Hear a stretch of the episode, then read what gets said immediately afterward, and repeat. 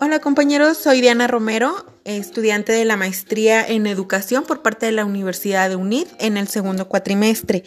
El día de hoy estaremos hablando sobre los objetos de aprendizaje. Dentro de nuestras clases hemos visto a diversos autores, uno de ellos es Johnson y Hall, que nos menciona que el objeto de aprendizaje es todo recurso digital que se puede reutilizar. Meyer nos menciona que es un recurso digital usado para fines de, e-learning.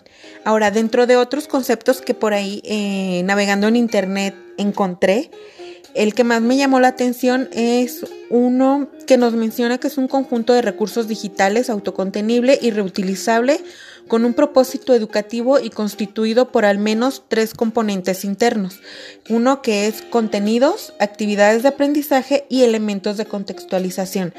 Bueno, ahora bien, el concepto que formo al ir estudiando eh, estos diversos autores es que los objetos de aprendizaje son todos aquellos recursos o medios eh, por los cuales podemos aportar más bien apoyarnos en el proceso de enseñanza-aprendizaje, ya sean digitales, virtuales, teniendo como características que son eh, reusables, modulables y portables.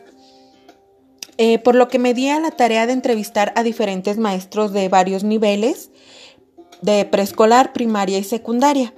En preescolar, la maestra Mayra Alejandra Romero eh, es, bueno, ella nos nos menciona que para ella los objetos de aprendizaje son aquellos medios que le ayudan a reforzar el proceso de enseñanza y aprendizaje con los pequeños y todo comienza desde la manera en que acomoda sus sillas en clase, las mesas, el material didáctico para formar, eh, más bien para tomar asistencia, eh, para el manejo de motricidad, etcétera, lo que conlleva las habilidades para el aprendizaje y sus campos formativos, que es lo que este, en preescolar se comienza a, presentar. Ahora, bien, por la parte eh, de primaria, la maestra Abigail Medellín Jasso, este, bueno, ella nos menciona que los está manejando actualmente son aquellos recursos digitales que la apoyan en la secuencia del trabajo. Los que este, está, bueno, los que ahora en día está aplicando son las EVA, que son los entornos virtuales de aprendizaje, donde obtiene diferentes ideas para la creación de revistas virtuales con los trabajos de los pequeños, podcasts, etcétera.